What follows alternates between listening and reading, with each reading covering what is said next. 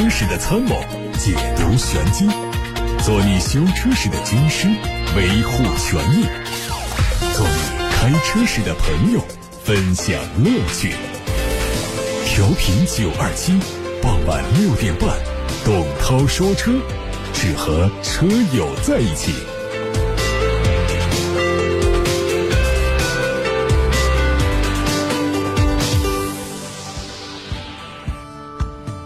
欢迎各位在接下来的七点半之前，通过调频九二七的电波以及蜻蜓、喜马拉雅、九头鸟等平台收听董涛说车的直播。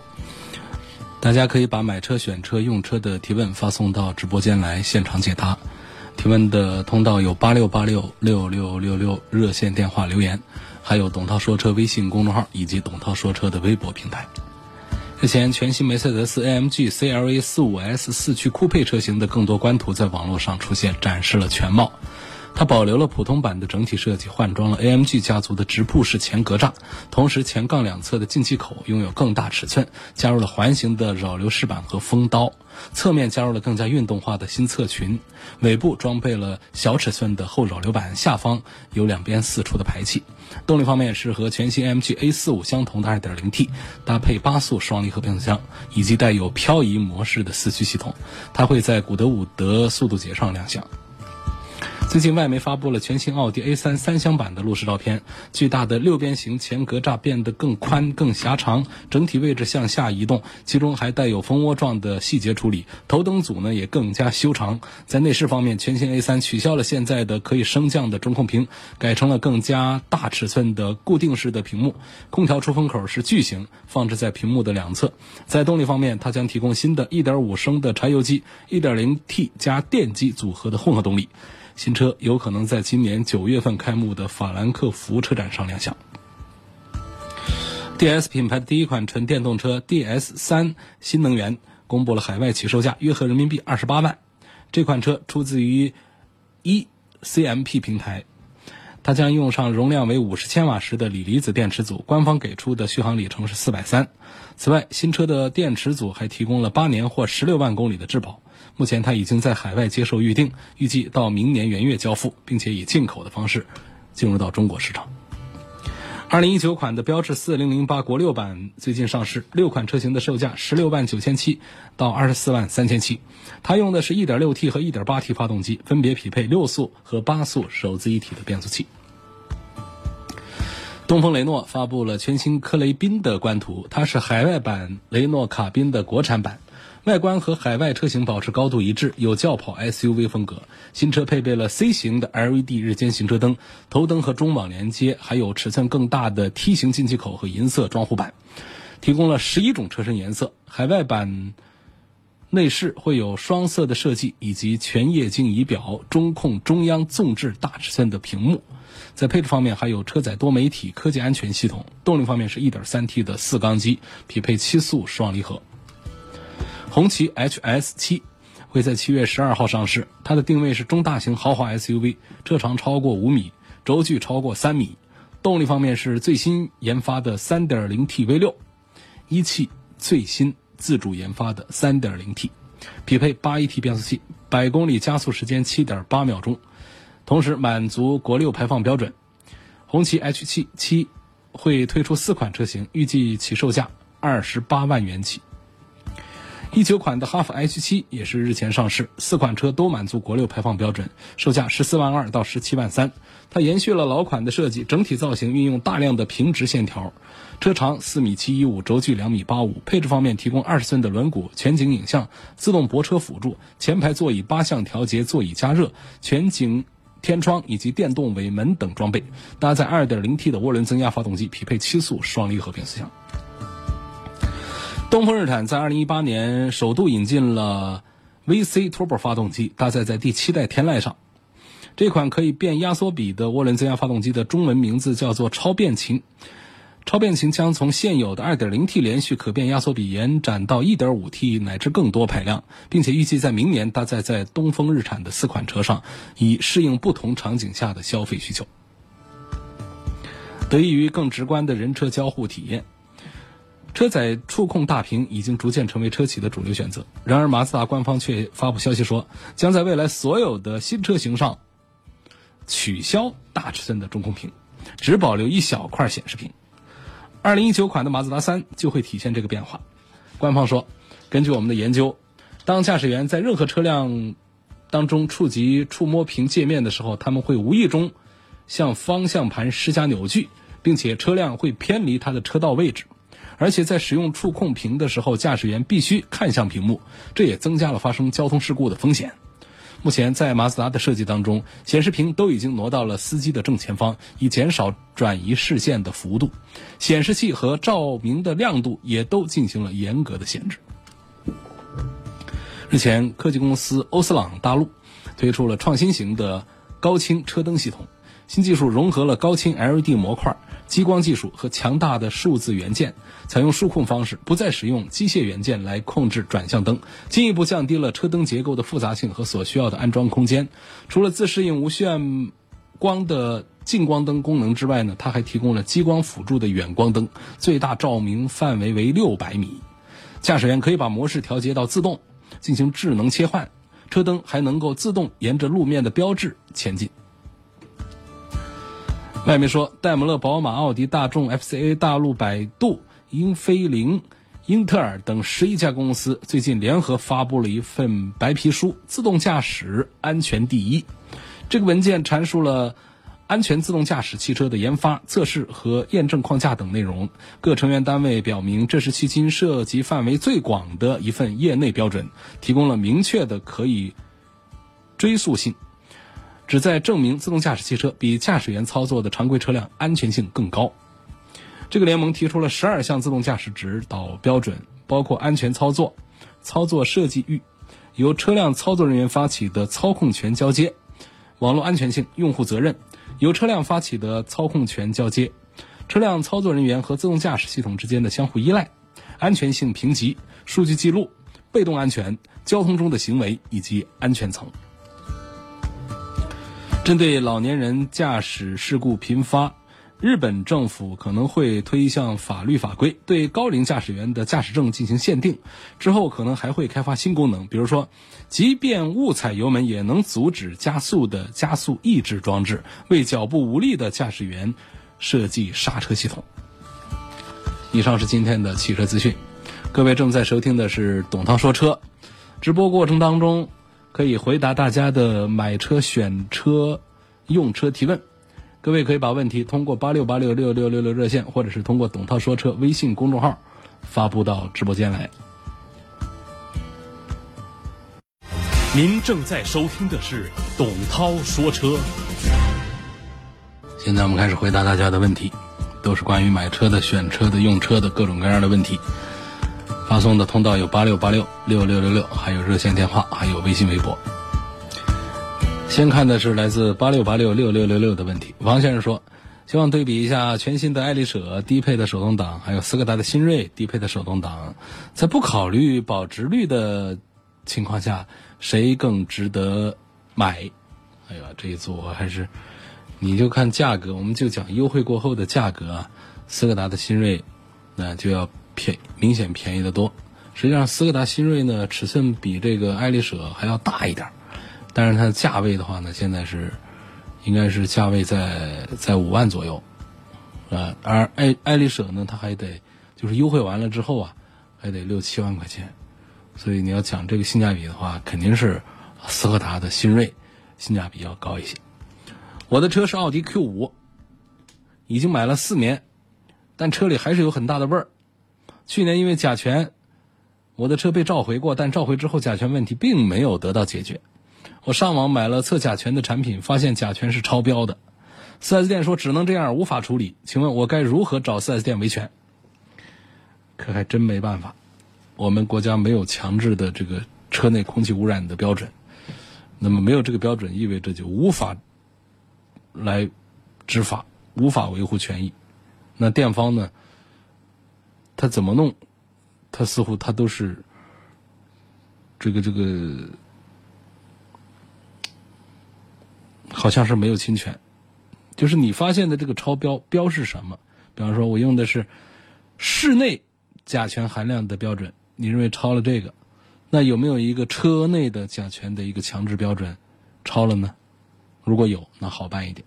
那同时呢，超不超呢？也不是我们消费者上网买一个测甲醛的产品，说超了就超了的，还得有国家相关部门认定的第三方单位拿着专业的仪器来出检测报告，这个说超了才是超了。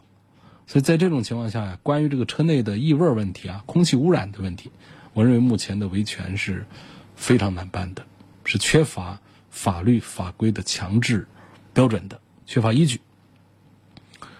呃，我觉得找四 S 店维权成功的概率非常低，但是呢，几十万买了一个车，自己的财产得用，我们在车上呢，自己的生命得爱惜。所以这个车里的味儿呢，我们要想办法把它解决。你说这个召回能给你怎么解决？其实车里的味儿呢，它来自于很多方面，但是我们分一下主次，主要的部分来自于哪儿呢？就是仪表台底下那些隔音降噪的填充物，把它们拆开，工程很大。啊，包括发动机舱和我们成员舱这中间的这个这个这个防护地带的东西都得拆掉，这工程很大。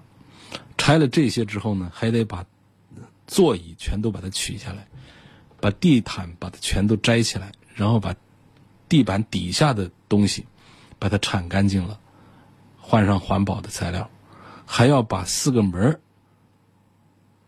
都把它打开，把里头的填充物把它撕下来扔掉。说这个呢，基本上解决了我们车内异味的一大难题、一大问题。但是车内的异味不只是这些，还有哪儿呢？就是我们的顶棚啊这些地方，它的材料，嗯，都很容易说里头含有味儿。还有我们的沙发、座椅底下，那座椅的填充物，它可能也有啊污染的问题。还有就是我们车身上有很多的胶水，很多地方的粘合啊，它是用胶水来实现的，这里面也会含有甲醛。所以我刚才讲的，我们能够找到一家肯为你做的店子很不容易，帮你把从仪表台到座位底下到门板里头全都给你拆一遍换一遍，顺便还做个隔音降噪的这样的一个处理。啊，做这个事儿，这样的店子很少，一般都不给你做。呃。这个这些做完之后，车内的味道会好很多，但是不代表完全没有。所以，汽车这个工业化的产品呢，车内的味道想完全除干净，确实非常难。因为这个从汽车生产的流程、工序当中，从材料采购当中，方方面面，它没有从源头控制的话，那么我们在车辆已经做成成品之后，从一个方向上想。根治所有的问题是很难的。我买了一辆新车，只开了只开了一个月，那现在发现这车出过交通事故，做过油漆，我该怎么办？这同样是个维权难题。我们没有仪器可以证明这个油漆是什么时候重做过的，我们只能通过油漆的测试仪器看到它哪儿是做过油漆的，但是你无法。也不是那么绝对的无法吧，就是非常难证明这个车辆的油漆是这四 S 店做的。你甚至都无法从证据上排除是你做的啊！从证据上讲是这样，你要提供所有的你跟车在一起而车没有做油漆的视频证明啊，这几乎不可能。你这车开了一个月了，多少个小时了？所以这个难点全都在这儿。呃，突破它的方案呢，我觉得在现实生活当中根本就不现实，它只是在电影里面会存活。比方说，呃，我们这个通过员工招聘的形式进入到这家四 S 店，然后进入到他的任何这销售部门去，或者说售后部门去，然后来打听是不是在哪个时候。有一辆车做过一个什么油漆，拿到一些人证啊，或者是相关的一些其他的东西，包括到这个车间里面能够调出他的做油漆的视频出来。你想，这都是一个月以前的，你能把这些全都做到的话，你最后解决的是什么问题呢？就是证据全拿到了，然后四 S 店的赔偿就是我给你做个油漆吧。所以这个事儿呢，我的意思是，这种事儿呢，就就只能是忍着算了。我看是很难维权成功的。王先生说：“希望从舒适性和稳定性方面对比一下奇瑞路虎、发现神行、凯迪拉克 XT5 和奥迪的 Q5L。今年五月份刚买的宝马 X5 3.0T，时速六十码以上的时候，方向盘感觉麻手。四 S 店说是因为轮胎是防爆胎导致的，路感很强。问是不是这样？这个问题我昨天回答过，不是这样。防爆胎是硬，但是到方向盘上如果麻手的话，这车是有问题，是要检修的。另外一个问题，舒适性和稳定性对比。”呃，这三个车没有谁在舒适性和稳定性上不好，所以这个问题我就没有办法来跟你排出一个先后顺序和名次来。呃，奇瑞路虎、发现神行、凯迪拉克 ST 五、奥迪 Q 五，他们在舒适性和稳定性方面，呃，觉得都做的还不错，或者说他们的这个水平都是一样的。艾力绅和奥德赛主要是商务用车。奥德赛卖的比艾力绅好一些。奥德赛现在有一个锐混动，值得推荐。呃，我赞成大家想买奥德赛的，看一看它的这个这个混合动力的版本，锐混动，价格和燃油版的差不多，很划算。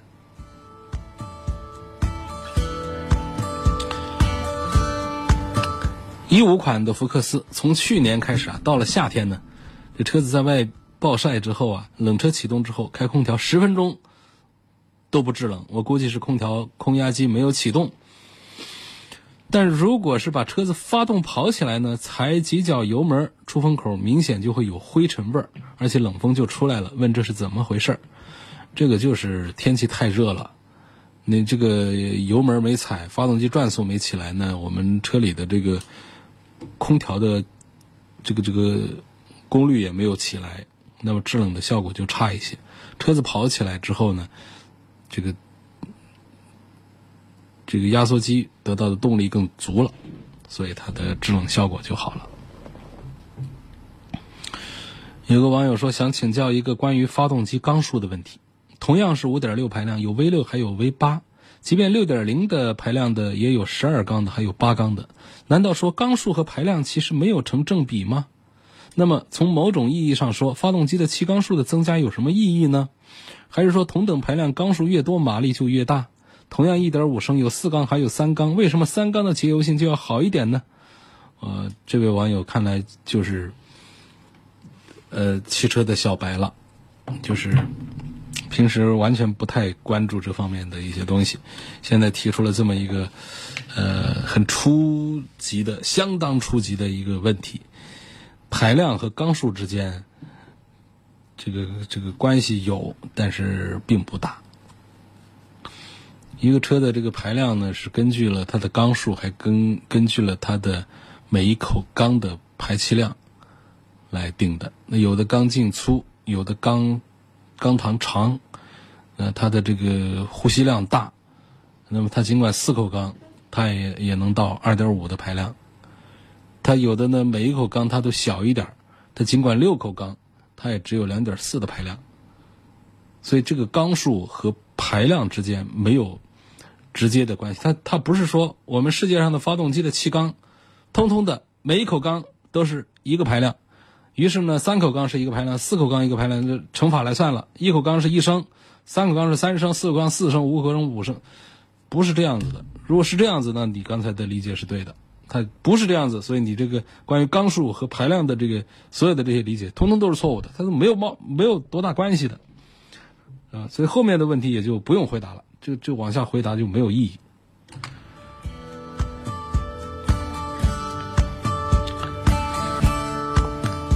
还有一位网友问，一台新车的公里数不能超过多少？那么这个就是其实也没有一个强制标准。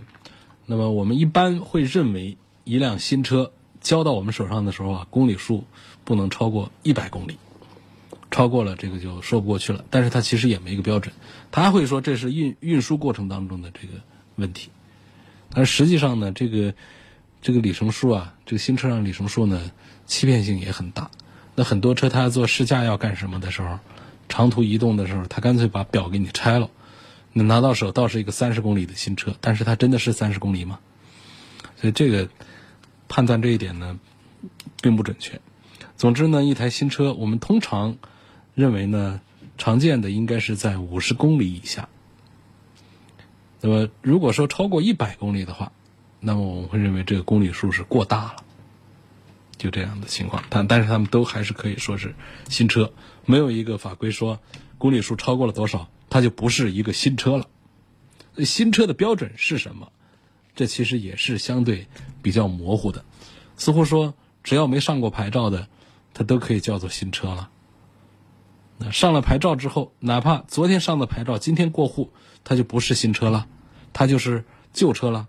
其实这个概念呢，它。它都在人们嘴上说，它没有一个法定的一个标准。我们通常认为呢，这个车，啊，这个刚买几个月的都叫新车，才跑了几千公里、万把公里的，我们也都口头上很模糊的一种概念，也叫它新车。但它是新车吗？也不一定。您正在收听的是董涛说车。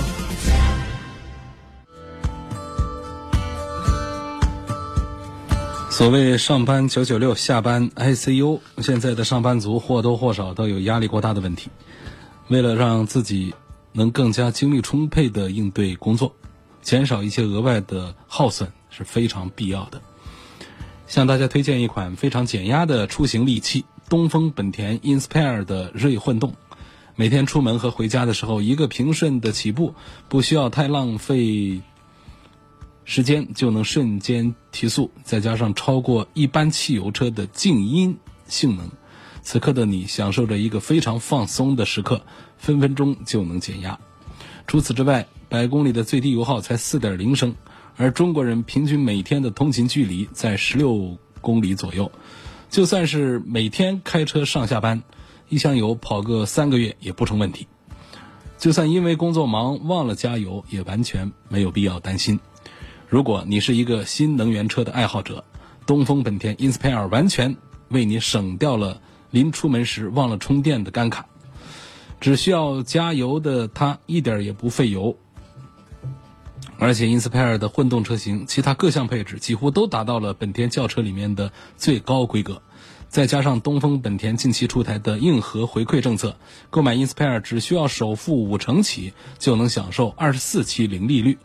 六月三十号之前还可以享受置换六千元的礼遇，性价比这么高的减压神器，东风本田 Inspire 你值得拥有。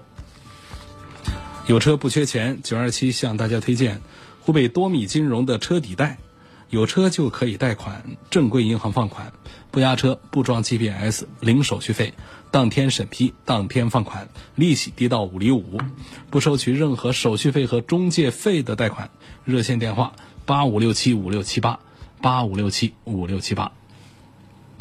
欢迎各位车友继续就买车、选车、用车的问题向直播室提问，可以打电话八六八六六六六六留言，还可以通过董涛说车微信公众号或者是董涛说车的微博留言。有位网友在微博上留言说：“问本田雅阁在武汉夏天这种天气下暴晒，对电池影响大不大？会不会影响使用？”开空调的话，动力会不会有影响？这个关于温度对电池的影响，我觉得是有的。一个是极寒天气，一个是极热天气。有几个大品牌的这个电池啊，说是知名品牌，其实都在国内的一些工厂代工生产。那么这些电池呢，有一些它的耐热程度是比较差的。发动机舱里面呢，温度高，夏天一晒，温度更高。这个电池的寿命可能就会缩短，啊，导致存不了电，很容易出现就是停车的时间并不太长，没个几天，甚至只有半天，只有一夜，然后就早上再打就打不着火，需要额外的搭电。然后呢，我们发现这个电池并没有到使用寿命啊，也没说就到了四年五万、四年五年的这个这个这个这个年限呢，公里数也不大呀。那这就可能是这个电池啊，它的耐热性能不行，就是到夏天来临的时候，有些朋友会遇到这样的问题。那建议大家换一个品牌的。这个某品牌的电池我测试过，好像这个耐热的性能还不错。我这不方便说它的品牌了。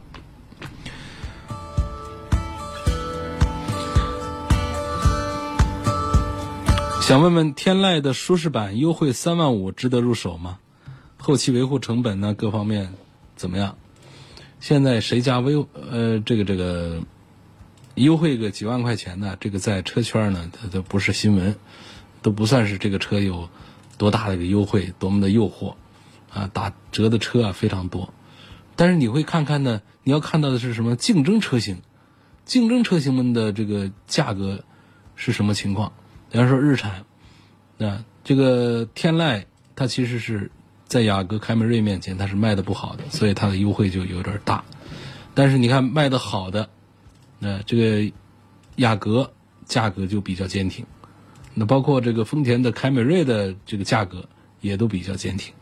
所以呢，可能还是这个天籁这个车的问题，就是这个车啊路线走的不对，啊。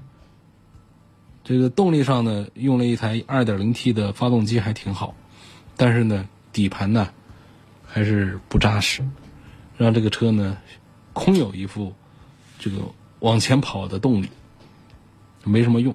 关键是这个人群根本就不需要你的这番动力，嗯，这这个 2.0T 的这个提速的这个效果，这个人群天籁的这个人群都不需要，所以这个车子呢，它就是在策划上就跑偏了。看一条路况消息啊，这个罗先生说，三环线从民族大道往文华大道方向，文华大道立交附近中间车道上散落了很多的小木块、小木头块，还有小木头条，非常危险，要提醒大家注意避让。四十万买个轿跑，应该买什么车？四十万的轿跑，还是首推奥迪的 A 五？我觉得这一代的 A 五跟是。上一代不一样，上一代的 A 五搞得跟 A 四分不出来，让开 A 五的人呢还是有一些郁闷的。就是我这明明花更多的钱买了一个性价比更差的一个很有范儿的一个车，但是开出去别人当 A 四看。但是从这一代开始呢，这个 A 五就是 A 五的一个样儿，尤其是买它的两门的，那就啊更好看。它跟这个 A 四的区别啊就比较明显，老远就能看出来。那这个时候买 A 五呢？还是那钱呢，就感觉花的要值一些。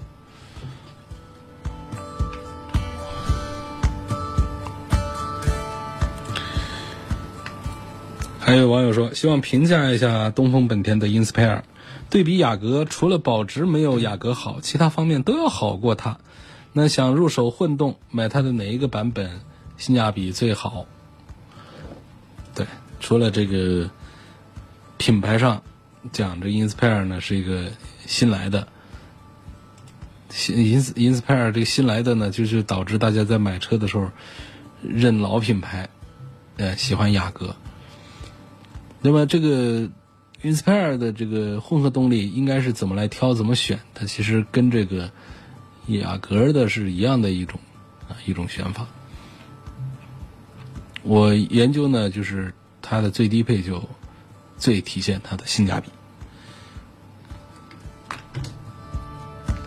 红旗的 HS 五和三菱的欧蓝德家用该如何选？主要在乎空间和舒适性。嗯，我觉得 HS 五从指标上看非常棒，嗯，比这个三菱欧蓝德看起来在各项尺寸上、这个图片上。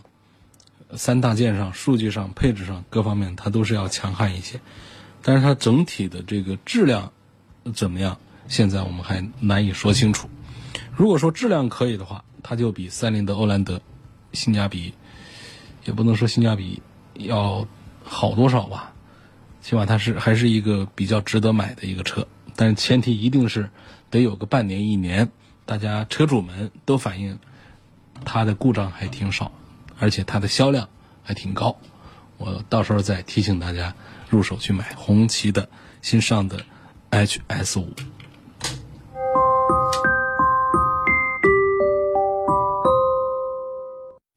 您正在收听的是董涛说车。啊，各位继续可以通过热线电话八六八六六六六六提问，通过“董涛说车”微信公众号和微博提问。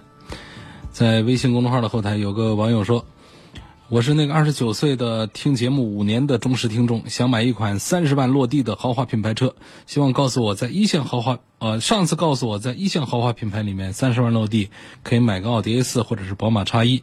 他们那么二线品牌二线豪华品牌里面啊应该推荐买哪个车？一线呢是奔驰、宝马、奥迪，那么二线呢就像这个。”凯迪拉克啊，雷克萨斯啊，嗯，沃尔沃啊，这些品牌，包括英菲尼迪啊等等，这些车里面都能买到三十万落地的。从目前的这个价格体系上讲，这个优惠幅度大呀，划得来呀，这时候我还是比较赞成看凯迪拉克的车。呃，它是一个二线豪华品牌，但是它的车做的不错，它的价格真是非常的优惠。比方说，你要喜欢轿车的话。你可以看一下凯迪拉克的 ATS-L，啊，这优惠那是很很吓人的。那如果说我想要 SUV 的话，这个有 XT4 和 XT5，三十万以下买到这个 ST4、XT4 也是挺划算的。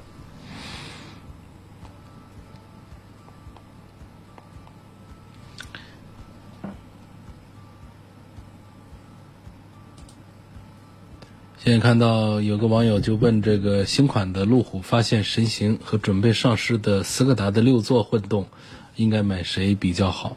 这要等上市以后我们才好评价。从现在来看，准备上市的这个六座混动呢，应对这个市场来说，呃，市场的需求还是比较大。因为一个大家现在消费者对混动的这个接受程度要比电动的接受程度要更高。第二个呢，大家对于一个六座车，呃和七座车的接受程度也正在。升高当中，所以斯柯达推出一款六座的混动的话呢，对于家庭用户来说，恐怕这个点切入的还比较准。但是那么上市之后，它的价格体系怎样，这个还要再观察。所以现在我们也不好做嗯评价。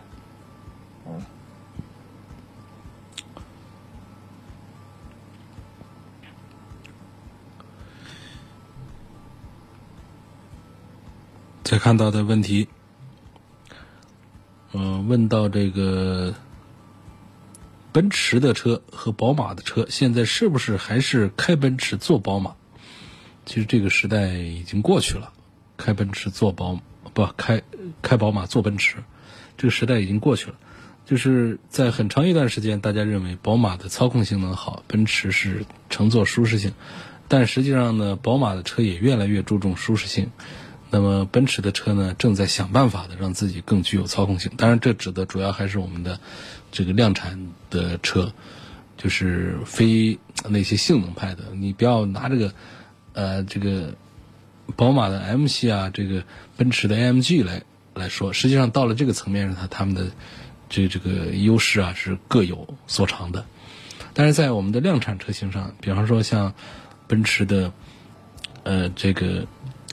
A、B、C、E、S 这些轿车，包括他们的一些 GLA、GLC、GLE、GLS 这些 SUV，还是说宝马的这个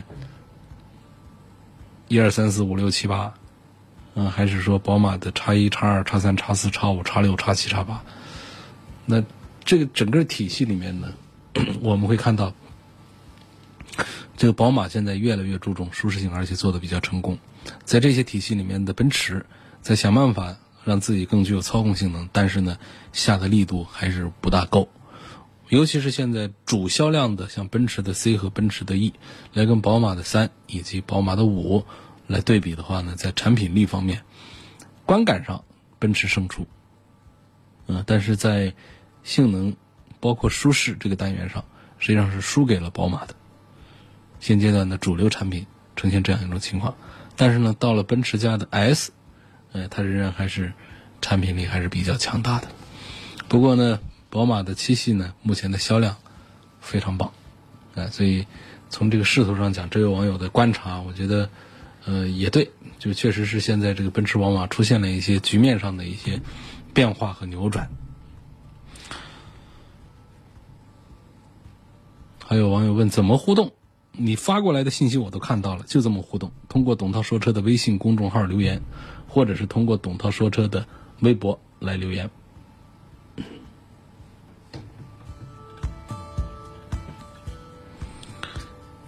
下一个网友希望能介绍一下这个特斯拉的自动驾驶的和这个其他的能够达到 L2 级别的辅助自动驾驶的汽车，在体验和功能上有什么不同？有是不是值得花五十万买一辆 Model 三 我觉得花五十万买 Model 三不值得啊。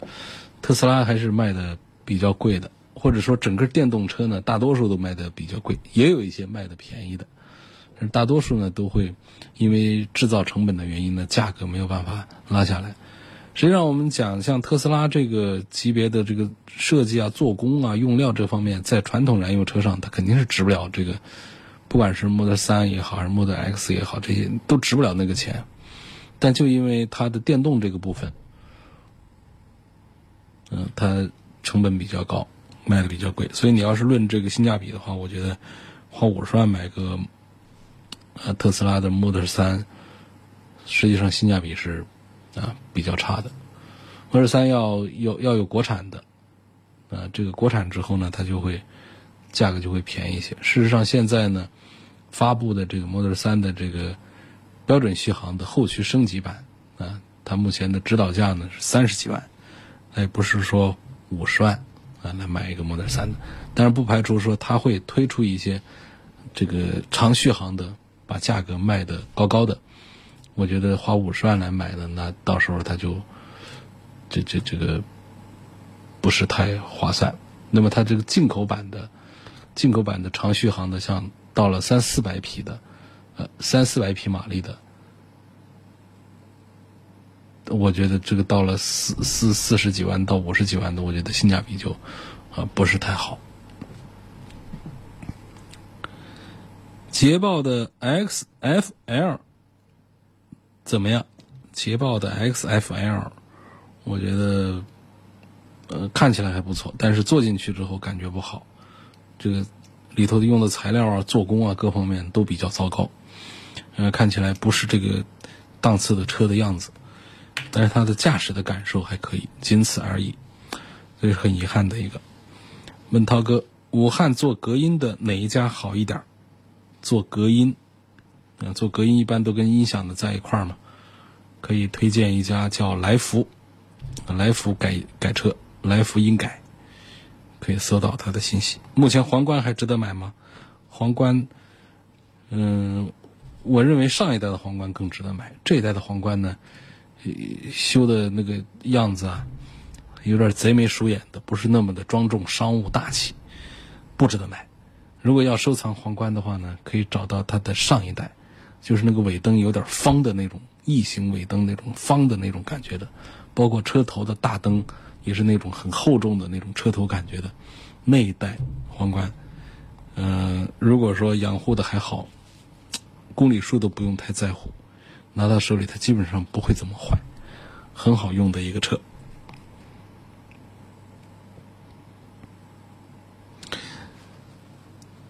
还有呃，刚才那个问题没有答完呢。他说特斯拉的自动驾驶跟其他的 L2 级别的，呃，什么叫，就是我们这个自动驾驶啊，它分成几个级别，L 一啊，L 二，L 三，这几个级别呢，分别代表，其实我们现在很多车上啊，它都有这个自动驾驶的这个东西。只能说呢，级别就很低。比方说带了 ABS 啊，啊，这个这个这个这个这个电子稳定系统啊，其实我们就可以把它理解为是有辅助驾驶的，就是 L L 一级别的。那么如果说这个车能够对方向盘加减速进行一点操作，然后由人类来负责其余的驾驶动作的话，这个就叫做 L 二级别。那么在特斯拉身上呢，它是可以完成更高级别的驾驶操作。呃，我们的驾驶员呢，只需要保持注意力集中，以备不时之需。那至少这个就叫 L 三级别的。什么样叫 L 四级别呢？它有一个大的 L 四级别，还有小的 L 四级别。